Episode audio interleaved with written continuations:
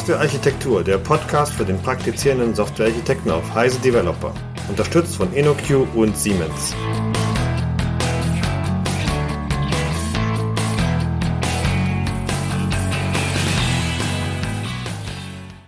Hallo und herzlich willkommen zu einer neuen Episode des Heise Developer Podcasts. Heute zum Thema Offline-Web-Anwendungen mit Hoodie. Ähm, mein Name ist Stefan Tilkoff und als Gast habe ich zu diesem Thema heute dabei den Jan Lehnhardt. Hallo Jan. Hallo Stefan. Stell dich doch einfach mal kurz vor.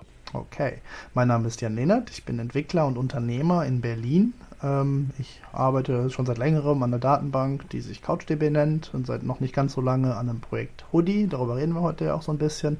Ähm, und bin ansonsten äh, ja seit zehn Jahren, nee, jetzt seit 14 Jahren im Web unterwegs und mache so alle möglichen Programmierungsquatsch da und habe mich irgendwann mal auf serverseitige Anwendungen, verteilte Systeme und Datenbanken spezialisiert. Mhm. Eigentlich wäre es auch wahnsinnig interessant, mal eine Stunde über CouchDB zu reden, aber jetzt haben wir uns vorgenommen, über Hoodie zu sprechen, also verschieben wir die Couch-Geschichte auf, auf wann anders. Ähm, lass uns doch vielleicht mal starten mit dem, mit dem ersten Teil unseres Titels. Ähm, Offline-Web-Anwendungen. Ähm, ist eine Web-Anwendung nicht immer online, beziehungsweise wenn sie offline ist, was, was stellen wir uns darunter vor?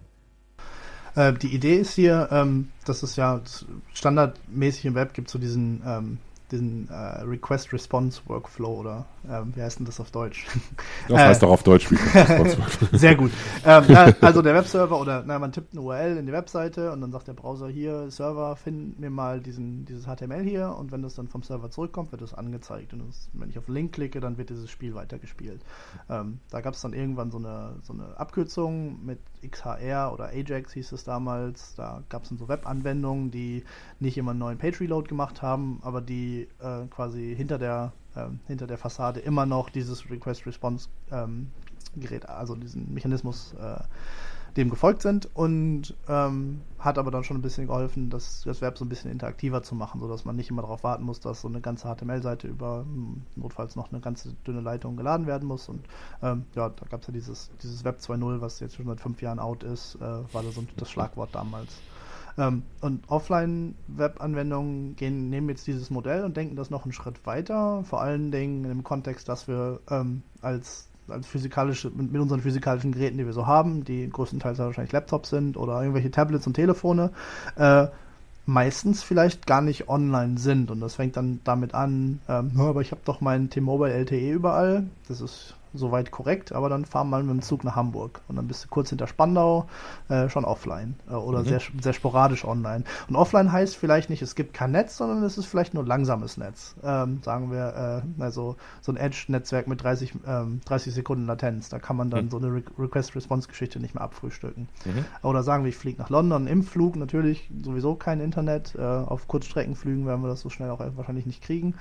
Ähm, aber wenn ich dann in London bin, muss ich erstmal Roaming bezahlen, damit ich wieder ins Internet kann mit meinem Handy. Und äh, da bin ich vielleicht auch bewusst offline, weil ich nicht äh, da äh, bezahlen möchte, diese, äh, ich sag mal, wie heißt denn das Extortion auf Englisch? Ähm, Erpressung, genau, Ausnutzung, genau, Ausbeutung. Diese, genau, mit ausbeuterischen Preisen. ähm, also es gibt verschiedene Szenarien und selbst wenn man jetzt in London oder in Berlin ist oder auch in New York, ähm, dann ist man entweder in der Subway unterwegs oder hier in der U-Bahn, ähm, da gibt es auch wenig Netz oder man hat einfach ein Bürogebäude in der Ecke, in der man steht, da ist leider gerade kein cooles Netz. Also das sind mhm. so ganz viele Szenarien, warum man offline sein kann und warum wir darüber nachdenken.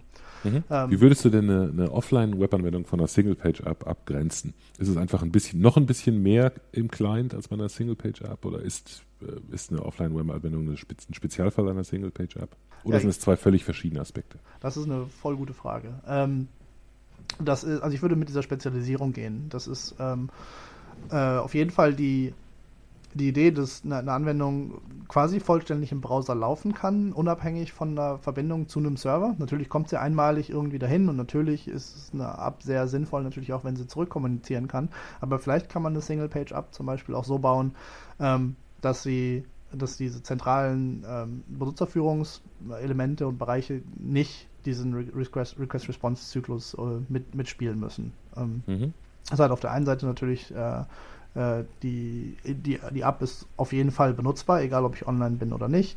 Ähm, und auf der anderen Seite ist es egal, ob ich jetzt eine Verbindung habe oder nicht. Äh, auch wenn ich eine schnelle Verbindung habe, ist, wenn ich für meine User Interaction quasi keine, ähm, nicht die 300 Millisekunden aufs Netzwerk oder 500 Millisekunden aufs Netzwerk warten muss, dann kann ich natürlich auch eine schnellere abmachen, wo dann äh, die Nutzer auch sich mehr freuen, produktiver sind ähm, und ja, einfach besser arbeiten können. Also Mhm. ja.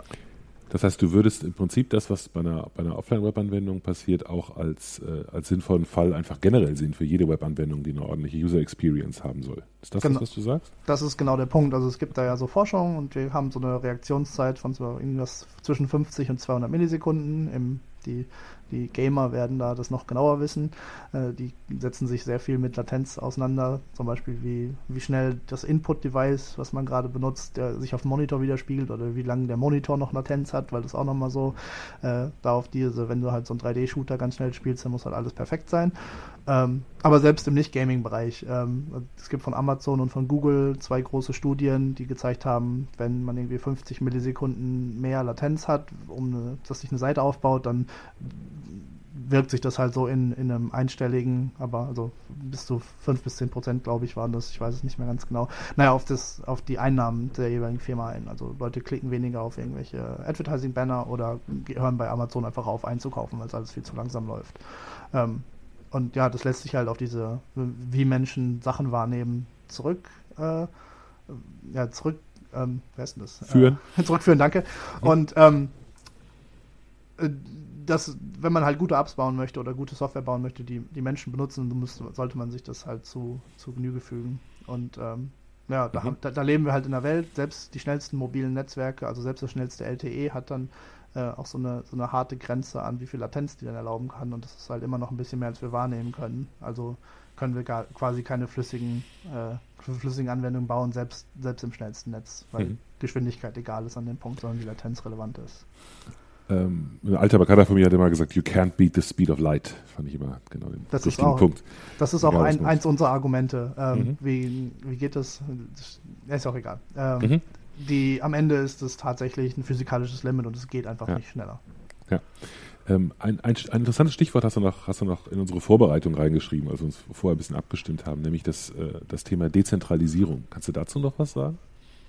Ähm, wenn man, also die, so eine Architektur, wie wir sie jetzt in Hoodie haben, das gilt jetzt nicht für alle offline-fähigen Web-Apps, ähm, dann äh, hat man da im Prinzip ein verteiltes System und äh, in dem alle Knoten dieses Systems äh, auf eine Art und Weise berechtigt oder auch gleichberechtigt sind. Ähm, das heißt, der Server ist nicht wichtiger als jetzt ein Client oder zwei Clients oder alle Clients.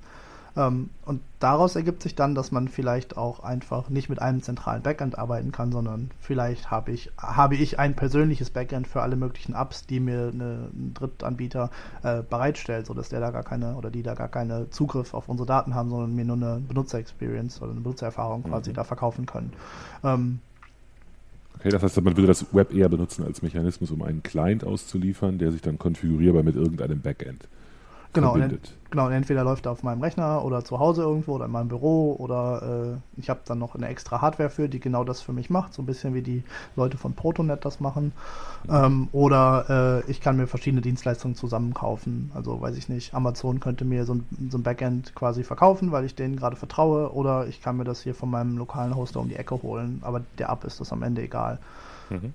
Genau. Und das ist so ein bisschen, wie das, wie unser Synchronisationsmodell funktioniert. Das basiert so ein bisschen, also das hat damit so ein bisschen zu tun, das können wir später mal da Mhm. noch ein bisschen Okay. genauer erklären.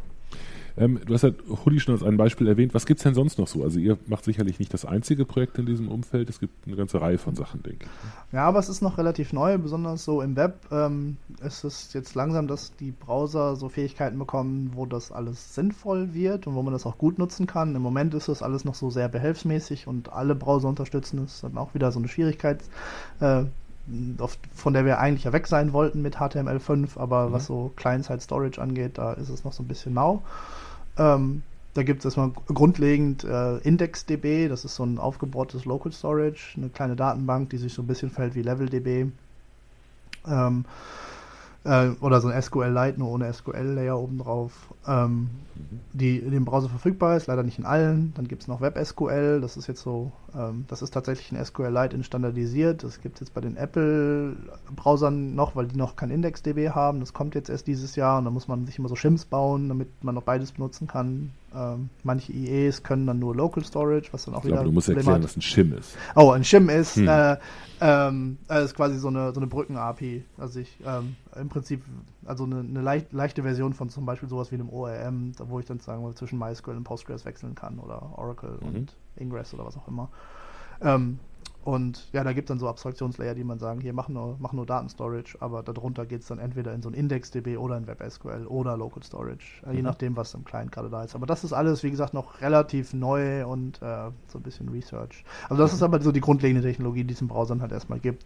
Ähm, dann gibt es verschiedene Projekte, die darauf aufsetzen, beziehungsweise die auch diesen philosophischen Ansatz des, äh, der, der verteilteren Systeme oder der verteilteren des verteilteren Webs haben. Ähm, mhm. Technologiemäßig erstmal als nächster Ansatz, wir haben schon über CouchDB geredet mit einem C, es gibt noch PouchDB mit einem P. Mhm. Ähm, das ist eine JavaScript-Neuimplementierung von CouchDB, äh, inklusive der ganzen Synchronisation, die CouchDB ja hat, ähm, die auch eine Abstraktion über diese, diese Storage-Layer im Browser hat, die ich gerade erwähnt habe. Und ähm, die ermöglicht quasi das eine, mit einer sehr einfachen API in jede Web-App einzu, einzubauen, dass man da jetzt so, so einen ähm, synchronisierenden Datenspeicher hat. Mhm. Ähm, ja. Äh, was, was, hast du damit zu tun mit PouchDB? Du bist da auch Teil oder hast du das gemacht? Äh, also ich bin, ich habe bei, ich habe die Firma gegründet, bei der es angefangen hat. Und das mhm, ist jetzt okay. inzwischen, das ist jetzt schon drei Jahre her, das ist jetzt ein Open Source Projekt, äh, hauptsächlich entwickelt von Dale Harvey, äh, mhm. der eigentlich hauptberuflich bei Mozilla an Firefox OS arbeitet, äh, der aber signifikant Zeit da reinsteckt und auch eine sehr gute Open Source Community hat. Mhm. Die sind jetzt in einem Jahr schon von Version 1 auf 2 gesprungen und es wird, wird quasi stündlich besser. Und ich, bin, ich verfolge das sehr eng und manchmal helfe ich denen halt, weil die irgendwie mit der API nicht klarkommen, die CouchDB vorgibt und dann erkläre ich denen, warum das so ist, wie es ist mhm. und so eine Sachen. Okay, das heißt, was man damit im Prinzip machen kann, ist, ich kann einfach in meinem, in meinem Browser eine weitere Instanz von so einer CouchDB haben und im Prinzip eine Replik meiner Datenbank im Browser automatisch synchronisieren mit einer serverseitigen CouchDB-Variante. Oder genau. ist das genau. Blödsinn? Das ist genau richtig. Äh, okay. Man kann sich das, okay. wenn man äh, verteilte ähm, Versionskontrollsysteme kennt, sowas wie Git oder Mercurial, ähm, diese, dieser Bereich, wo man Remotes hat, also in Git jetzt zum Beispiel, wo ich sagen kann, ich, ich schiebe oder ich pushe jetzt was nach GitHub und dann in mein CI oder ich pushe irgendwas zu meinem Coworker Work oder pull mir irgendwas von eben meinen Mitarbeitern oder äh, anderen Leuten.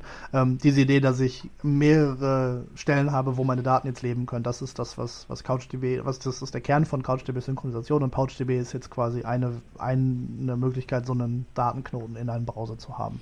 Witzig. Ältere Menschen wie mich erinnert das dann immer fatal an, an Lotus Notes, was natürlich kein Zufall ist, weil da irgendwie auch ein paar Wurzeln von Couch Genau, das ist, das ist genau das System, was wir uns da geklaut haben. Das ist dann halt auch immer schön. Also Sync ist jetzt gerade wieder so, eine, so, ein, so ein heißes Thema und ich kann halt so, ohne dass ich nachts nicht schlafen kann, sagen, wir haben Sync gelöst, weil wir einfach äh, ein System uns übernommen haben, was in den 80ern entwickelt worden ist und mhm. dann 20 Jahre sehr kommerziell erfolgreich war.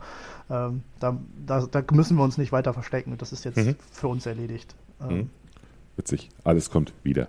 Genau. Ähm, die äh, an, an, andere Projekte, die sich in diesem Umfeld tummeln? Ähm, dann gibt es das Unhosted-Projekt und die haben, die sind, finde ich, also für mich zumindest waren das diese Pioniere der äh, ein Anwender, also ein, ein sorry, nicht Anwender, eine Anwendung?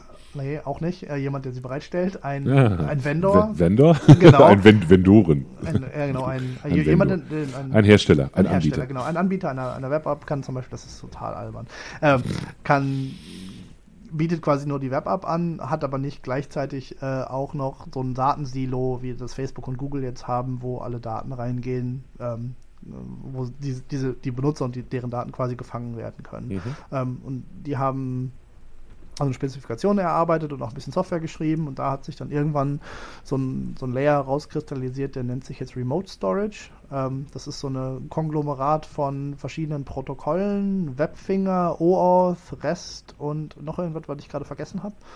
Ähm, die ähm, dieses das quasi auf eine sehr benutzerfreundliche Art und Weise ähm, abstrahieren, sodass man quasi ich kann, muss dann nur Jan at localhost als meine E-Mail-Adresse eingeben und dann werde ich authentifiziert gegen eben meinen Service, der auf localhost zum Beispiel arbeitet. Ähm, die Anwendung kann aber dann von dir kommen und du kriegst halt nie davon mhm. mit, wo die Daten hingehen. Mhm. Okay. Gut, dann lass uns endlich zu Hoodie kommen. Genau. Ähm, warum, warum macht ihr das und was ist das? Ähm, also Hoodie ist auch so ein, so ein Web-Framework. Was es genau macht, erkläre ich dann wahrscheinlich gleich. Ich finde, äh, wir fangen besser damit an, warum wir das machen. Okay, ähm, Und zwar äh, finden wir, dass Webentwicklung als Ganzes, äh, wir trennen da ja immer noch so Backend und Frontend, äh, insgesamt viel zu schwierig ist. Und wir würden gerne, dass ähm, Menschen, die sich mit User Experience ein bisschen auskennen oder die äh, mit, mit einem Formbilder vielleicht sich irgendwie irgendwas schnell zusammenklicken können, dass eine Anwendung zusammenklicken können, die, sie, die für sie funktioniert, ähm, dass sie dann nicht erst noch jemanden haben müssen, der ihnen das Rails programmiert oder einen, einen Tomcat aufsetzt oder äh, was auch immer man sonst noch in der Java Java-Welt macht. Also, also jemand, der sich gezielt äh, dahinsetzt und einen, einen Backend programmiert für das, was man da macht. Wir finden, das reicht jetzt langsam, so ein bisschen wie Rails ähm, versucht hat zu sagen, das reicht, wir müssen jetzt nicht zehnmal äh, zehn ORMs programmieren und wir müssen nicht zehn äh, Benutzersysteme programmieren. Wir machen das einmal, wir machen da genug Konfigurationen rein, sodass man das so äh, sein eigen machen kann.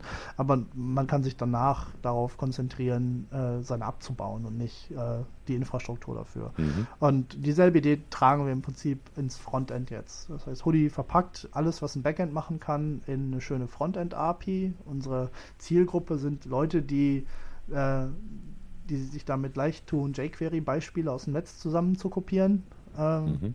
Also und damit quasi irgendeine Problemlösung für sich, entweder ja, für, für, sich und ihre Freunde oder ihre Firma oder äh, auch einfach als, als Selbstausdruck, äh, dass irgendwas Schönes kreieren können. Und dass die dann aber auch sagen können, okay, jetzt könnt ihr euch da auch anmelden und ihr könnt auch E-Mails versenden und diese der Passwort vergessen Workflow ist da schon mit eingebaut und man muss das nie wieder programmieren und ähm, wo wir jetzt gerade dran arbeiten, ist, dass man zum Beispiel, wenn es eine, wenn es einen gewissen Wert hat, was da produziert wurde, dass man damit auch sofort Geld verdienen kann, indem man da seinen Stripe äh, oder PayPal-Account quasi verlinkt und dann kann man, wenn man, also können dann End-User quasi ähm, sich da bezahlt anmelden. Mhm. Okay.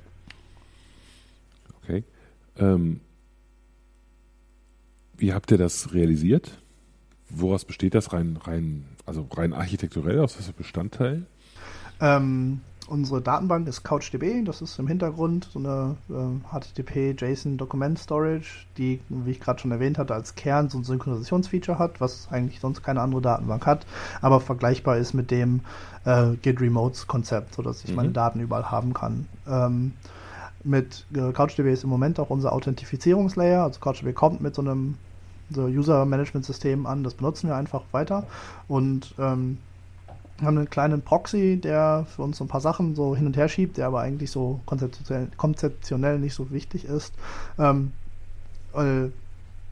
die eigentliche Arbeit, die passiert, ist entweder im Frontend-Code oder in sogenannten Backend-Workern. Ähm, dieses ganze System ist sehr eventbasiert, das heißt, ähm, im, Im, Frontend kann ich irgendwas anstoßen, das wird irgendwann, wenn ich eine Internetverbindung habe, aufs, aufs Backend synchronisiert und dann können diese Worker kriegen dann wiederum so eine, so eine Nachricht, so einen Anstupser, hier, du musst mal was machen. Und wenn die fertig sind, können die dem Backend auch wiederum sagen oder in der Datenbank reinschreiben, hier, ich bin jetzt fertig damit. Und dann kann dieser Status oder dieser State wieder auf den Client synchronisiert werden. Und so ist alles sehr voneinander äh, entkoppelt und ähm, ja auf, sagen wir, eventbasiert äh, programmiert. Mhm. Und äh, da haben wir jetzt, also unsere, unsere Standardimplementierung ist jetzt Node.js, ist sowohl dieser kleine Proxy als auch diese Worker, ähm, aber eigentlich auch nur, weil wir damit sehr komfortabel sind, weil wir sagen können, hier sogar Frontend und Backends als JavaScript, ist alles JSON-Daten, da müssen wir uns jetzt nicht groß, muss man nicht groß rumkonvertieren. Ähm, und ähm, technisch können aber diese Worker in allen möglichen Sprachen geschrieben werden. Äh, man muss da unter Umständen so ein bisschen mehr, äh, bisschen mehr arbeiten, damit man diese Hoodie-internen Daten quasi genau abbilden kann, aber man könnte das auch in Java oder in, in Ruby oder in irgendwas anderem programmieren. Ähm, ja. wie, wie, ist denn dann die Erwartungshaltung? Also ist die Erwartungshaltung, dass ich meine Businesslogik zweimal programmiere, einmal auf dem Server und einmal auf dem Client? Oder ähm, geht, geht ihr davon aus, dass die, im Client die Businesslogik schon korrekt gelaufen sein wird und ihr die Daten einfach entgegennehmen könnt? Genau, also die Business-Logik in dem Sinne, ich, ich, zitiere da gerne Joe Armstrong von, von, von dem, der Erfinder von Erlang, das ist, mhm. Business-Logik ist auch nur Code, also ist, äh, das muss man nicht irgendwie getrennt sehen, aber alles, was, alles, was die, diese, die User Experience quasi definiert, das kann ruhig alles im Browser leben und manche Dinge kann halt nur ein Backend machen, zum Beispiel validieren, dass ein User existiert oder eine E-Mail versenden. Unsere Browser können, es gibt zwar dieses Mail-to-Protokoll, aber das ist ja schon seit 100 Jahren tot, mhm. ähm, äh, eine SMTP-Verbindung können wir im Moment nur im Backend machen und diese das mag zwar teilweise auch Business-Logik sein, die da drin ist, aber ähm, also so das, was quasi den Wert einer Anwendung äh, ausmacht. Ähm, aber unser Fokus ist schon so ein bisschen, das, das alles im Kleinen machen zu lassen. Mhm. Ja, also mein, meine Haupt, mein, oder einer meiner Hauptpunkte der Diskussion darüber ist immer, ähm, dass ich mich natürlich nie darauf verlassen kann, dass der Client ähm, nicht von irgendwem manipuliert wurde. Ähm, und deswegen alles, was in irgendeiner Form wirklich wichtig ist, einfach auf dem Server machen muss, weil jeder mit dem Client gemacht haben kann, was immer er will. Mein Gegenbeispiel dafür ist, äh, sorry, mein Gegenbeispiel dafür ist Gmail. Also da lebt ja auch viel im Client und ich kann auch sehr viel, wenn ich mich da reinfuchse, kann ich natürlich das äh, Gmail Frontend reverse engineeren und da dann irgendwelchen Scheiß mitmachen. Aber das Einzige, was ich damit erreichen kann, ist meine eigenen Daten kaputt zu schießen und die Motivation ist da relativ klein. Äh, bei Hoodie ist das ähnlich. Wir haben das Standard-Datenmodell ist, dass man, äh, das ist eine Datenspeicher äh, in Klammer quasi gibt, die die um einen User geht. Also ich habe nur meine Benutzerdaten, nur meine E-Mails ähm, und kann dann zwar explizit mit anderen Leuten auch Daten teilen, wenn ich möchte, oder die publizieren speziell. Ähm, aber ja, standardmäßig kann ich quasi nur meine eigenen Sachen machen und äh, daraus ergibt sich dann, ich kann standardmäßig auch nur meine eigenen Sachen kaputt machen, wenn ich will. Aber äh, mhm. wie gesagt, mir fehlt die Motivation da.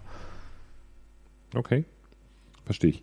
Ähm, das heißt, ihr habt jetzt auch schon eine, eine, wie soll ich sagen, eine gewisse ähm, ähm, eine gewisse Fachdomänen-Logik, mir fällt gerade kein tolles Wort dafür ein, aber ihr habt schon eine gewisse, ihr habt schon ein paar grundlegende Dinge da drin. Das ist mehr als nur einfach eine Bibliothek, mit der man irgendwas machen kann, sondern es ist auch schon ein bisschen Applikationsmodell drin in dem, was Hodi mitliefert. Ja, genau. Also wir sind sehr, also du hast ja gerade schon Single-Page-Ups erwähnt, das ist so ungefähr das Modell, was wir anstoßen, wenn man, ähm, man kann, also es gibt so, eine, so ein Use Case, so eine ähm, Anwendungsmöglichkeit zum Beispiel äh, wäre wie Google Analytics oder wie Discuss. Das ist so ein, ähm, mhm. man muss nur so ein Script include in sein HTML schreiben und dann kriegt man so ein Kommentarsystem mit Anmelden und allem, das aber von, einer, von jemand anderem betrieben wird.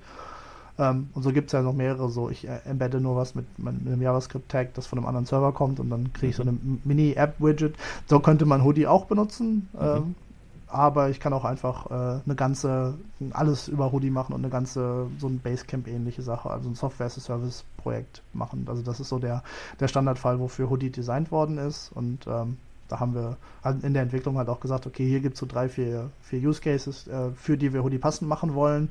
Ähm, alles andere ist erstmal out of scope und das wird jetzt so langsam erweitert, ähm, dass man halt auch mehr Sachen abfrühstücken kann, aber da sind wir halt jetzt noch nicht.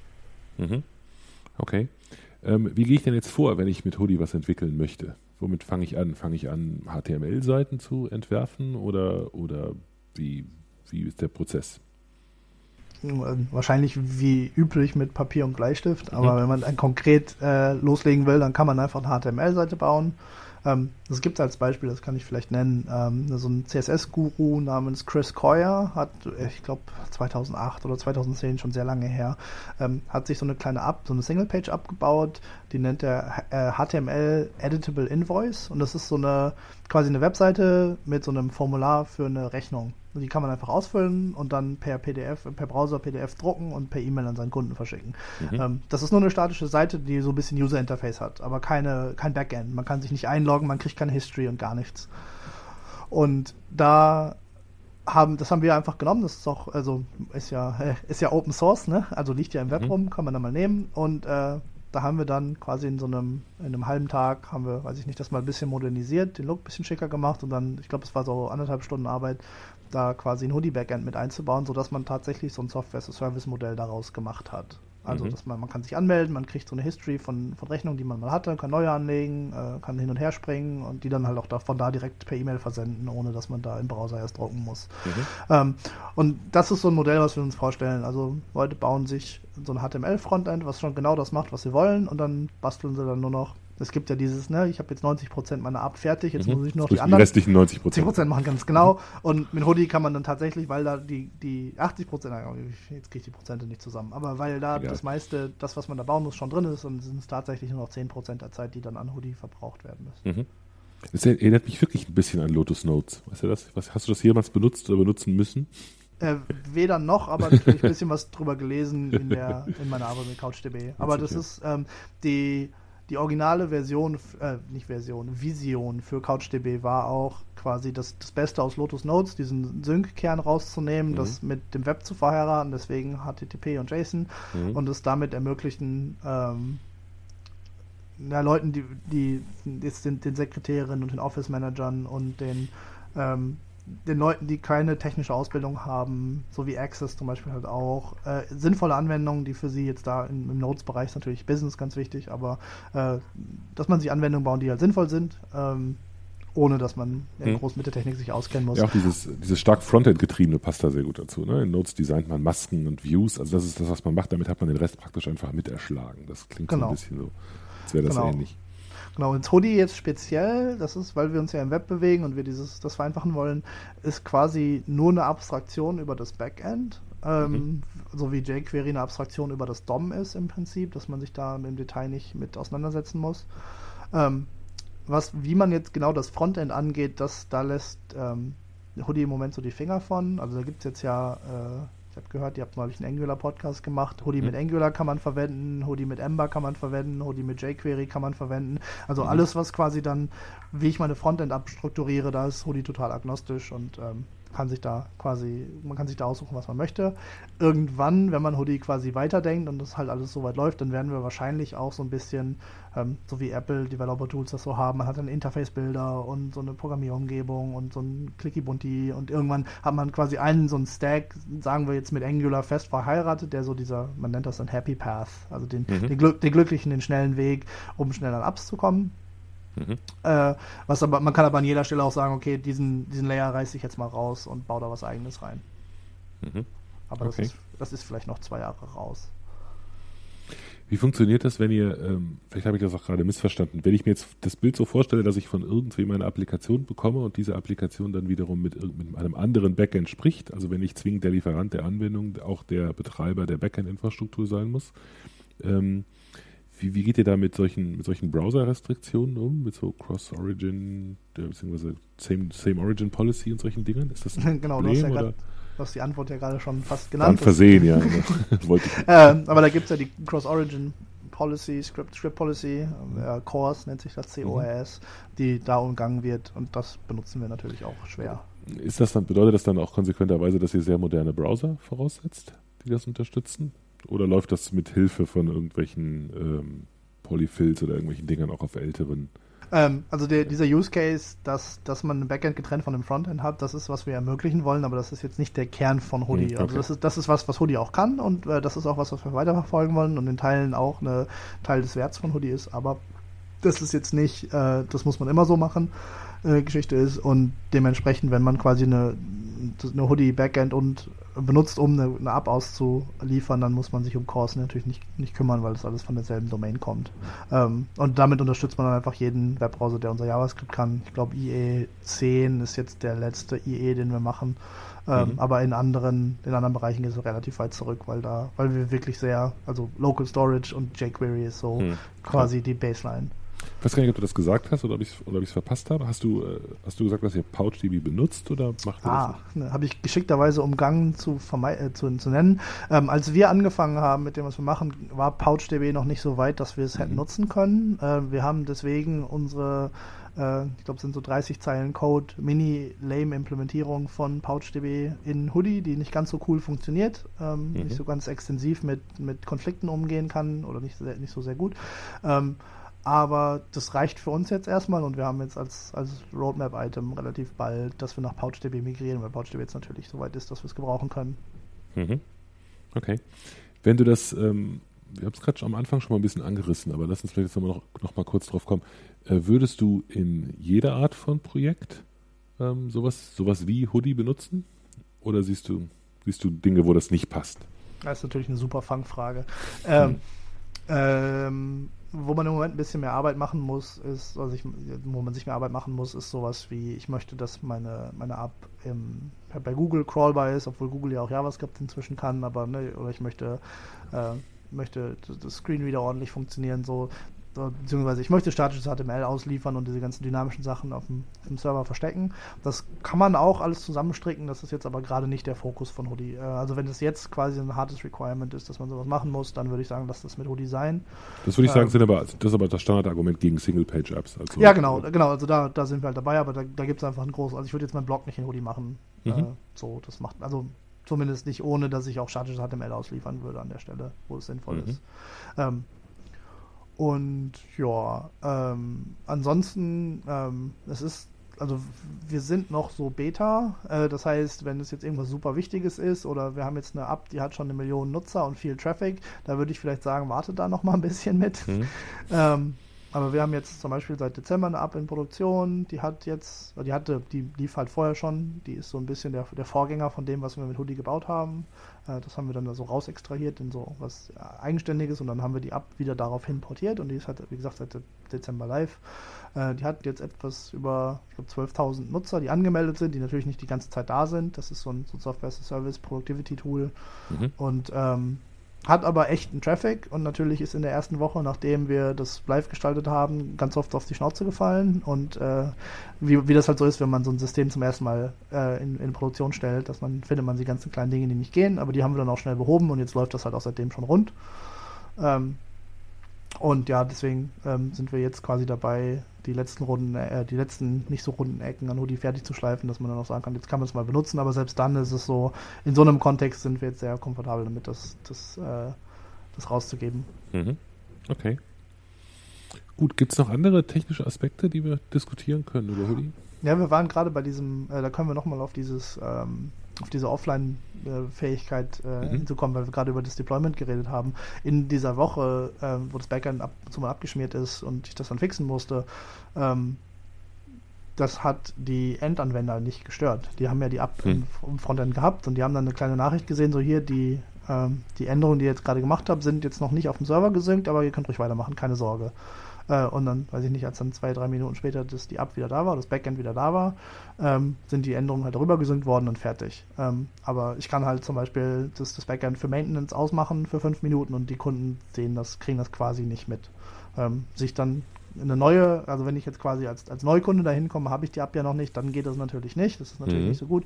Ähm, aber da habe ich dann so ein bisschen mit äh, mit, mit Web-Proxys äh, getrickst, HTTP-Proxys getrickst, dass quasi dieses statische HTML immer über Nginx ausgeliefert wird. Das ist ja äh, sehr, eine sehr erprobte Technologie, die mhm. wir jetzt schon seit 20 Jahren ordentlich machen. Das läuft halt eigentlich immer, das heißt, die App kriegt man immer, manchmal kriegt man das Backend halt nicht mit. Ähm, und mhm. das ist so, ich habe halt auch schon mal andere größere Seiten dann mit PHP und MySQL äh, betrieben und wenn das so hinten überfällt, dann ist natürlich immer großes Schwitzen angesagt, weil nichts geht. Ja. Ähm, und das war, als das dann zum, also wir haben das nicht speziell dafür designt, aber als ich das zum ersten Mal erfahren habe, so dieses, ah, ich kann jetzt zwei Minuten warten, bis das Fix, bis der Fix live geht und es stört keinen. Das ist super. Also, äh, das ist schon sehr cool. Mhm. Ja, kann ich mir sehr gut vorstellen. Der, ähm, es ist, es ist, also man muss natürlich auch sagen, es gibt immer Funktionen und Funktionalitäten, die man dann nicht verwenden kann, aber das hast du ja gerade im Prinzip selber gesagt. Es ist zumindest psychologisch, glaube ich, ein großer Unterschied, ob die Anwendung ob die Anwendung einem sagt, dass man diese Funktion gerade nicht nutzen kann oder ob da keine Anwendung mehr ist, die einem irgendwas sagen kann. Das fühlt sich schon anders an. Mhm. Okay. Ähm, und ähm, natürlich hat man dadurch, dass es eben eine Webanwendung ist, auch den Effekt, dass, die, äh, dass es da keine veralteten Clients gibt, die irgendwo rumliegen. Genau, also man hat diese ganzen ähm, Benefits, Vorteile hm. einer, äh, einer, einer dieser, dieser dieses Live-Updates des Webs, hm. genau. Wie sieht es im Mobile-Umfeld aus? Läuft Hoodie auf dem auf dem ja. iOS, Android, sonst was Device? Ja, läuft alles. Da haben wir auch schon diverse Demos und so Mini-Projekte gemacht. Das ist alles gar kein Problem. Und das ist natürlich, also wir haben ein so ein Projekt mit dem Landwirtschaftsministerium in Hessen, nee, Rheinland-Pfalz, mhm. ähm, die äh, die sind auch so ein schönes Beispiel für, dass wir nie flächendeckend, flächendeckend Breitband kriegen würden, weil mhm. da gibt es halt irgendwelche, ähm, die machen das für einen, für einen Agrarverband da, äh, die, die haben halt Edge, wenn sie Glück haben auf ihren Feldern. Und äh, den, den haben wir quasi ein Hoodie auf dem Tablet gegeben und äh, die können dann da so eine, so eine Verwaltung von ihren Dingen machen. Ähm, mhm.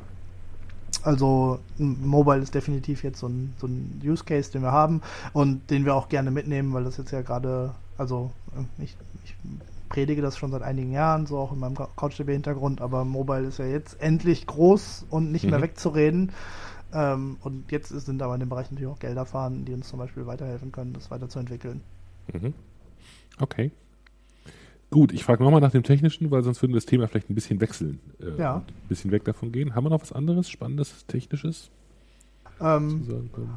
Also, was vielleicht interessant werden könnte, ist nochmal den Sync im Detail zu erklären, aber Mhm. es gibt noch ganz viele softe Dinge um Hoodie, über die ich auch gerne sprechen würde. Dann Okay. können wir vielleicht das vorziehen. Dann nehmen wir uns den Sync am Ende vielleicht nochmal als technisches Goodie vor. Die anderen, also alle, die jetzt das andere nicht interessiert, die müssen kurz durchhalten, um am Ende noch was von Sync zu bekommen. Oder, Ähm, oder wir verschieben das tatsächlich auf den Couchspiel-Podcast, weil da wird das Oder so, auch das erklärt. können wir auch machen. Okay, dann lass uns noch ein bisschen über die, äh, über die äh, softeren Themen reden. Ähm, ein Thema, das dir sehr am Herzen liegt, ist ähm, die Art und Weise, wie man mit Open Source und mit den Open Source Communities oder den Projektbeteiligten umgeht. Genau. Wie macht ihr das denn bei Hoodie?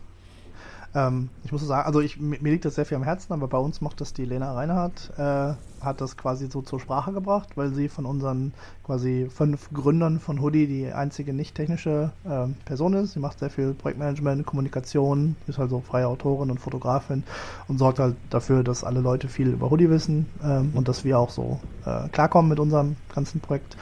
Ähm, aber ihr ist ganz, ganz wichtig, dass man ein erfolgreiches Open Source Projekt, Produkt, nein, Projekt kann man nur wirklich kriegen, wenn man da über seinen Entwicklerschatten oder Entwicklerinnen-Schatten heraussteigt und äh, sagt, okay, wir brauchen ja auch Leute, die Marketing für uns machen. Wir brauchen Mhm. Leute, die, ähm, die auch einfach schreiben für uns, damit die Leute wissen, was wir Cooles hier bauen. Wir brauchen äh, Leute, die User Support machen oder Customer Support quasi machen. Äh, das sind so Bereiche, die sehr viel Empathie äh, brauchen, die vielleicht bei, bei Entwicklern etwas spärlicher gesät ist. Ähm, wir brauchen Leute, die äh, auf Konferenzen gehen und da von Hoodie reden. Ähm, und man sieht das an so Projekten wie jQuery und Drupal, Dire, WordPress vielleicht auch noch. Da gibt es riesige Communities, die Mhm. hauptsächlich nicht Entwickler sind. So, und das trägt haupt, also hauptsächlich auch zu den, zu der, der Erfolg und der Größe dieser Projekte bei. Ähm, und im Kleinen wird das aber relativ wenig gemacht. Also erst wenn, wenn so eine Technologie sehr erfolgreich wird, dann ergibt sich das so weiter quasi, dass dann mehr, mehr angetragen wird. Und ähm, wir wollen den Spieß mal umdrehen und das von Anfang an eine sehr breite Community aufbauen und das auch äh, aktiv unterstützen. Und äh, wir haben da so ein wir tun so, als wären unsere Open Source äh, Contributor quasi Angestellte in der Firma und Mhm. kriegen ein Onboarding und äh, ein, ein Meetings und äh, ähm, wir machen dann so Google Hangouts ganz viel, um mit denen auch persönlich zu reden, einfach nur mal um die kennenzulernen und ähm, da gibt es jetzt schon den ersten aus England, jemand, äh, der quasi jetzt, ich glaube, am Donnerstag einen Vortrag darüber gibt, wie wir, wie er so mit Open Source angefangen hat mit uns. Und äh, ich freue mich halt schon auf die Reaktion darauf, weil seine Erfahrung total untypisch ist. Ähm, Mhm.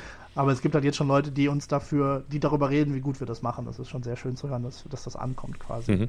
Wie, wie, wie verträgt sich das denn mit der Idee, dass man, äh, dass man so im Sinne von scratching your own itch, kann man das auf Deutsch sagen? Ich weiß auch nicht, das, was einen selber stört, adressieren oder so.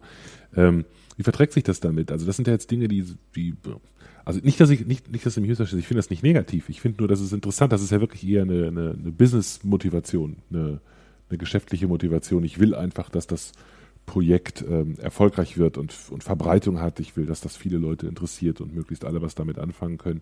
Das ist ja ein bisschen was anderes, als ich mache das, weil ich das brauche für mich selbst. Genau, also ich finde, das ist sehr, also wenn man sich das ein bisschen anschaut, das ist eine sehr eine Professionalisierung von Open Source.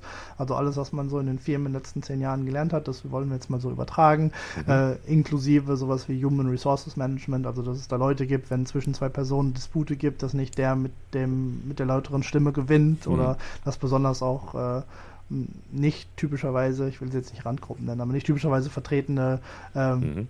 äh, Gruppen unserer Bevölkerung da halt auch äh, gezielt eingeladen werden, teilzunehmen. Ähm, Mhm. Ich habe jetzt keinen Bock mehr, nur noch mit Männern zu arbeiten. Äh, Ja, ja, s- ja. Sorry, alle Männer, die gerade zuhören. ihr, ihr seid auch toll, Mhm. aber es gibt halt noch so viel mehr äh, Menschen, die gute Ideen haben, wie man Mhm. Software besser machen kann und die müssen gar kein Entwickler sein. Und die wollen wir quasi deswegen Mhm. einladen. Okay. Du hast ähm, vorhin erwähnt, dass ihr eine, eine Firma seid. Wie seid ihr da organisiert? Auch da, das will ich jetzt, also wir machen keine Marketingveranstaltung hier, aber einfach vom Modell her. Das, Ja, das, das geht, geht auch gar nicht. Wir sind nämlich so, ein, ich, man kann es fast nennen, äh, eine Unfirma. So, äh, also wir sind äh, legal eine GmbH in Deutschland, ähm, aber mit dem direkten Geschäftsziel, äh, Hoodie weiterzutreiben. Die Firma ist, äh, heißt die Neighbor Hoodie Software GmbH, mit Sitz in Berlin. Ähm, die ist absichtlich etwas getrennt von dem Open Source Projekt. Das heißt, wenn wir mal untergehen, dann soll Hoodie noch weitergeben. Also wir wollen jetzt mhm. nicht so ein, so ein, Szenario haben, wie äh, das bei MySQL ist, dass die dann irgendwann an Oracle verkauft werden müssen, weil das Venture-Kapital zu Ende ist. Äh, ähm, wenn unsere Firma mal pleite geht, dann geht die halt pleite und Hoodie geht einfach weiter. Ähm, mhm. Das ist uns sehr wichtig. Ähm, wir haben auch kein Venture-Kapital und haben auch kein Interesse daran, besonders aus diesem äh, Kontrollaspekt her, dass wir irgendwann nicht mehr die, die Zukunft entscheiden können und dass sie auch immer wollen, dass man irgendwas behält und wir geben lieber alles weg.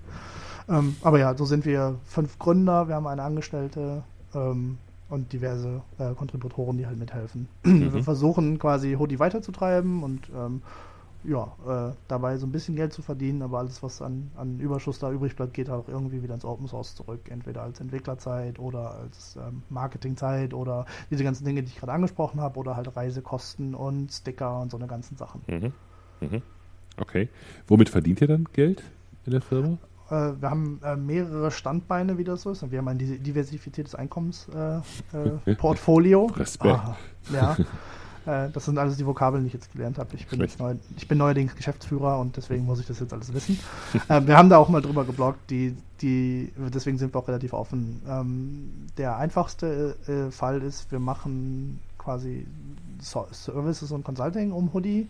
Das heißt, Leute, die eine Hoodie abbauen, professionell, können sich bei uns quasi entweder äh, Support einkaufen und wir helfen denen dann. Die können es auch als Entwicklerteam einkaufen. Wir bauen denen dann die App und unsere Spezialität ist da so ein bisschen, weil wir Hoodie halt kennen, ähm, können wir aus diesem äh, Dreieck an dem man Produkte definieren kann von Preis, Features und Zeit. Also ne, je, je, mehr Features ich habe und je weniger Geld ich habe, desto länger dauert es. Oder ne, man kann halt immer so zwei davon auswählen und das eine wird dann immer schlechter oder mehr. Mhm.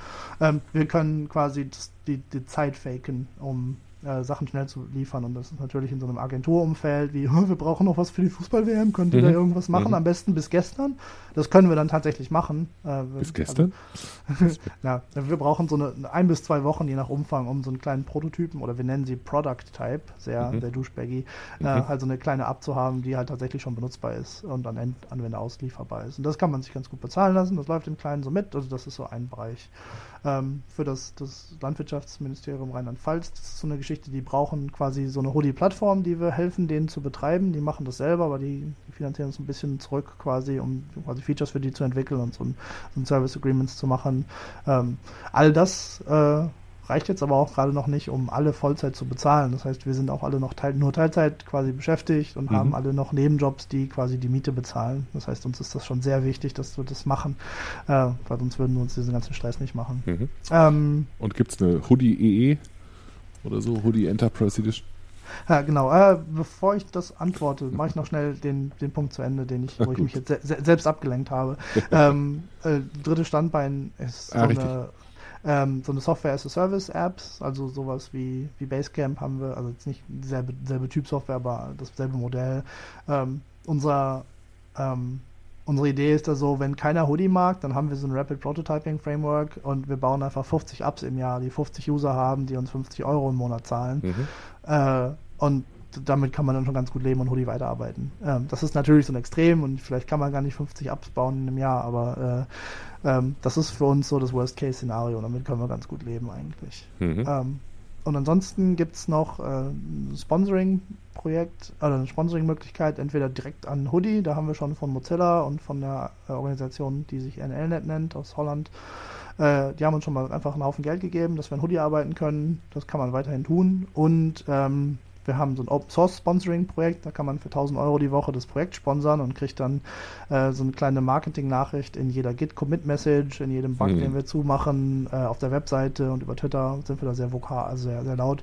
Ähm, und der, die Idee ist so ein bisschen, wir sind so relativ neu und Web und so trendy und ähm, Leute, die sich so mit Neuigkeiten beschäftigen, ähm, gucken gerade, gucken sich Hoodie halt gerade an so wie du zum Beispiel. Ähm, diese, sagen wir, etwas klassischen Firmen haben aber Schwierigkeiten, an solche Leute ranzukommen, weil sie nicht in diesen Communities unterwegs sind. Und wir mhm. quasi bringen diese Firmen und diese Leute zusammen. Also dieses Einstellen, das ist ein ganz großes Kriterium da. Mhm. Und hm, da könnte auch gerne helfen. Vielen Dank.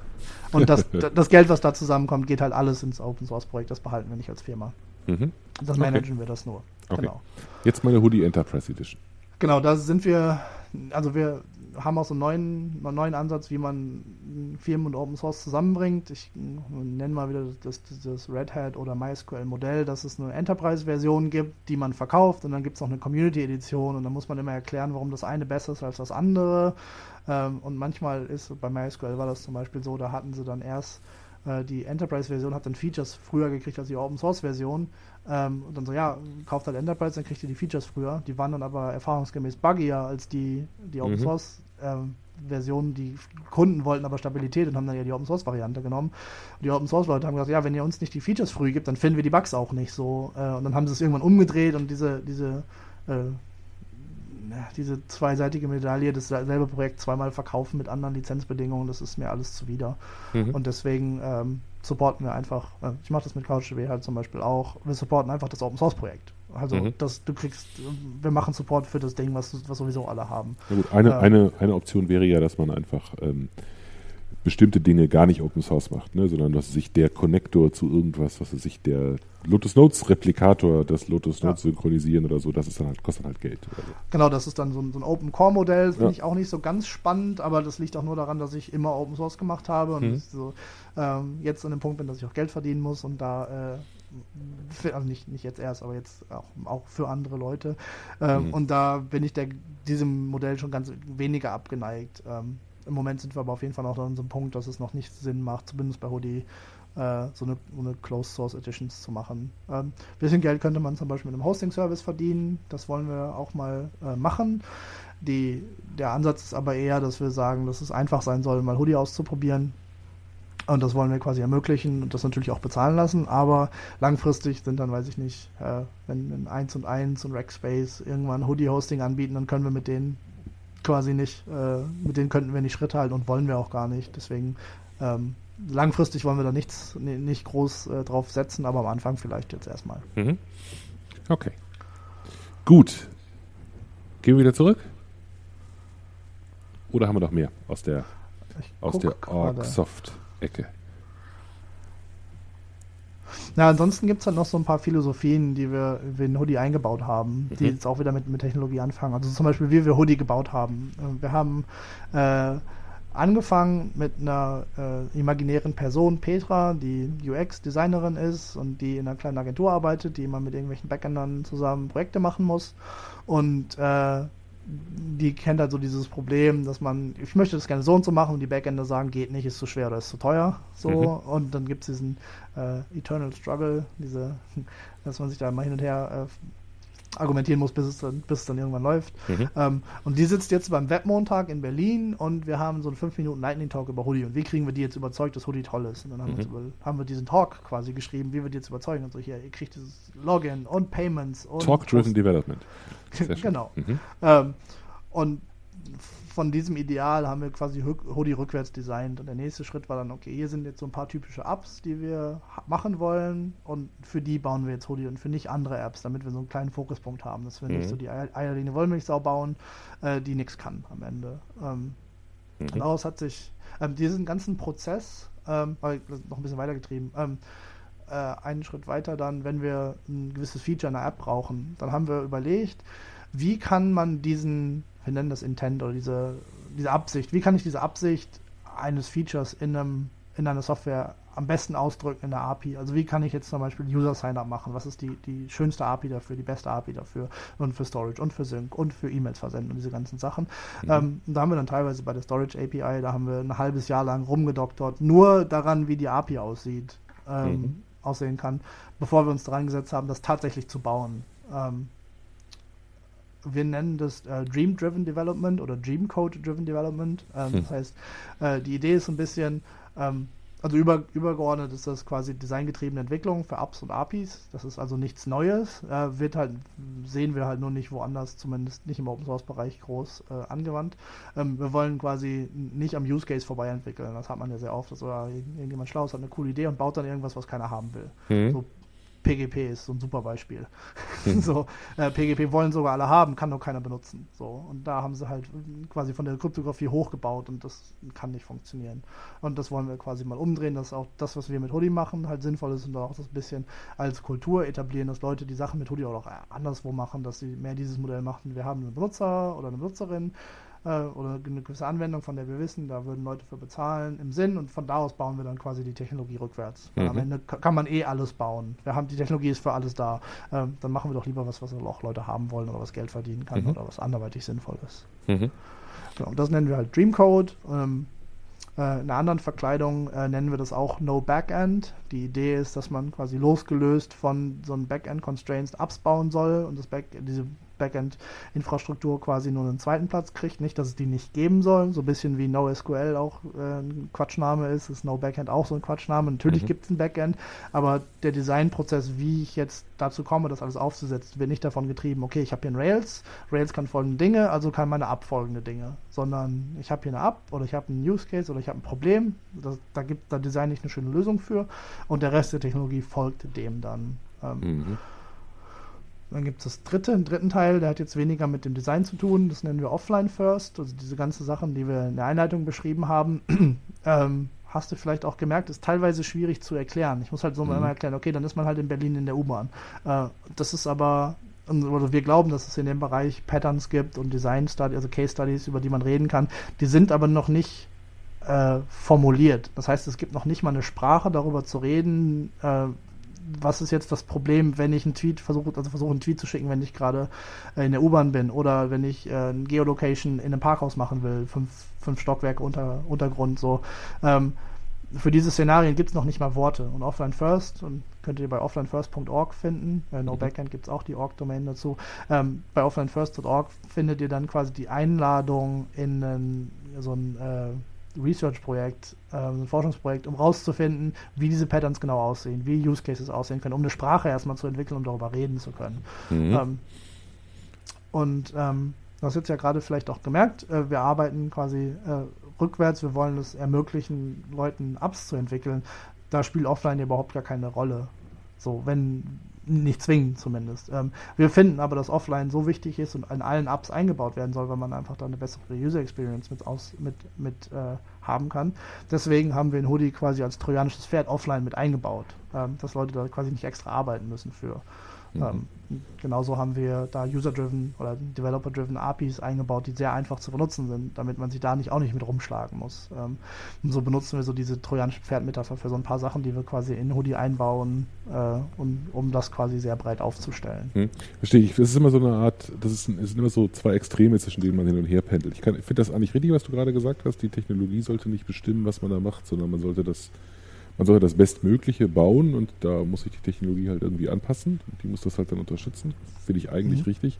Auf der anderen Seite ist es oft so, dass man das eine einfach bauen könnte und das andere eben nicht, wenn man aufhören würde zu versuchen, die Technologie zu irgendwas zu verbiegen. Und das, ja. halt, das kann man bestimmt mit Hoodie auch. Man kann bestimmt Hoodie auch für irgendetwas benutzen, für das es überhaupt nicht gedacht ist und dann ja. hätte man auch besser vielleicht was anderes benutzt. Also das passende ja. Werkzeug spielt halt auch eine Rolle. Auf jeden Fall, ähm, das, deswegen sind wir auch sehr offen damit, so wofür ist Hoodie geeignet und wofür nicht, dass wir möglichst vermeiden können, halt unglückliche Kunden zu mhm. haben. Das habe ich bei CouchDB sehr schnell gelernt, weil das keine, besonders im NoSQL-Bereich ist, da gibt es halt so viele Datenbanken, die so viel machen. CouchDB ist aber schon sehr anders und dann kommt dann, ich habe Mongo versucht, das ist doof und jetzt mache ich Couch und das ist ja noch bescheuerter. Und das mhm. so, ja, das ist auch keine logische Schlussfolgerung, dass man dann das andere benutzt. So, mhm. das, ist, ähm, das ist da, habe ich da sehr, sehr krass gelernt ja. und äh, das versuche ich jetzt bei Hoodie auch weiter zu treiben. Okay. Und auf, auf der anderen Seite halt zu dem Punkt, ähm, man kommt halt immer wieder an, also die, die Realitäten, dass man nicht unendlich viel Zeit hat oder dass äh, nicht unendlich viel Budget da ist, äh, dass man da so eine ähm, irgendwo Abkürzung nehmen muss irgendwann. Das kommt schon früh genug, wenn man, wenn man sich zumindest versucht am Anfang, das so ein, so ein Ideal nachzuprogrammieren oder dem, dem hinzukommen, ähm, dann kann man vielleicht so auf diesem Spektrum sich so ein bisschen weiter Richtung Ideal bewegen, als wenn man schon direkt so anfängt, okay, ich habe Angular und Rails, was kann ich damit machen? Mhm. Ähm, und dass man dann immer in dieser Welt gefangen ist, quasi. Mhm. Okay. Ja. Ähm, wie starte ich denn, wenn ich mir jetzt Hoodie angucken will? Was ist ein guter Startpunkt? Welche, welche, welchen Weg gehe ich da am besten? Was muss ich überhaupt vorher wissen, um mit Hoodie starten ja. zu können? Ähm, wir haben so eine, auf der Webseite auch kommunizieren wir so ein bisschen quasi die, die, die Dependencies, die die Person haben muss, mhm. äh, äh, um anfangen zu müssen. Im Moment sollte man so Frontend-Webentwickler sein. Unser Ziel ist es natürlich irgendwann diesen diese jQuery Copy und Paste Petra zu haben, aber da sind wir noch nicht so ganz und im Moment brauchen wir halt auch Leute, die uns helfen, da hinzukommen.